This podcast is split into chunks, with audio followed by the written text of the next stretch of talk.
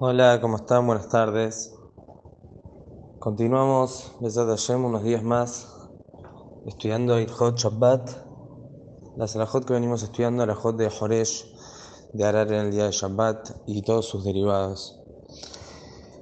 Como ya mencionamos en la alhaja anterior, donde hablamos de jugar a la pelota sobre la tierra y demás, que dentro de los derivados de la melajá de arar el campo está alisar la tierra, tapar los pozos, o sea, todo trabajo, toda acción que uno hace para que la tierra esté más lisa y esté más eh, aplanada, estaría pasando por el Isur de Joresh.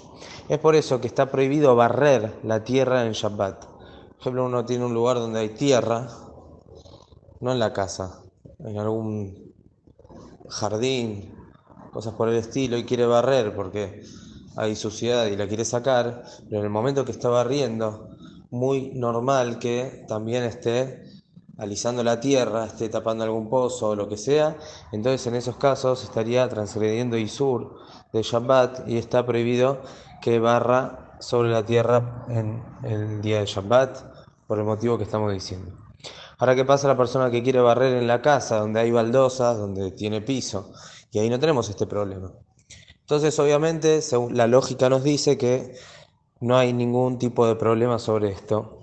Sin embargo, hay quienes opinan en la alajá que si bien en el piso, cuando uno barre, no estaría trayendo ningún tipo de problema, ya que no hay pozos ni nada que se tenga que tapar o destapar, pero hacemos gezerá. Jajamim hacer una que será por miedo, hacer un isur nuevo, por miedo a que la persona venga a barrer sobre la tierra. Es decir, si vamos a permitir barrer, entonces tenemos miedo que después va a barrer sobre la tierra directamente. Por eso hay quienes dicen que está prohibido barrer aún en la casa.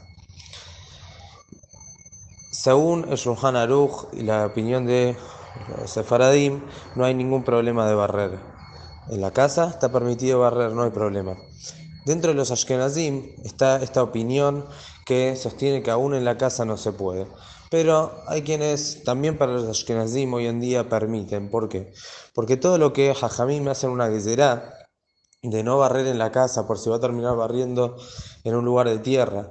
Es únicamente, eso era únicamente antes, donde sí habían ciertas casas que no, no tenían baldosas y tenían la tierra directamente. Entonces no le vamos a permitir al que sí tiene baldosas barrer en su casa por miedo a que aquel que no tiene también va a permitir.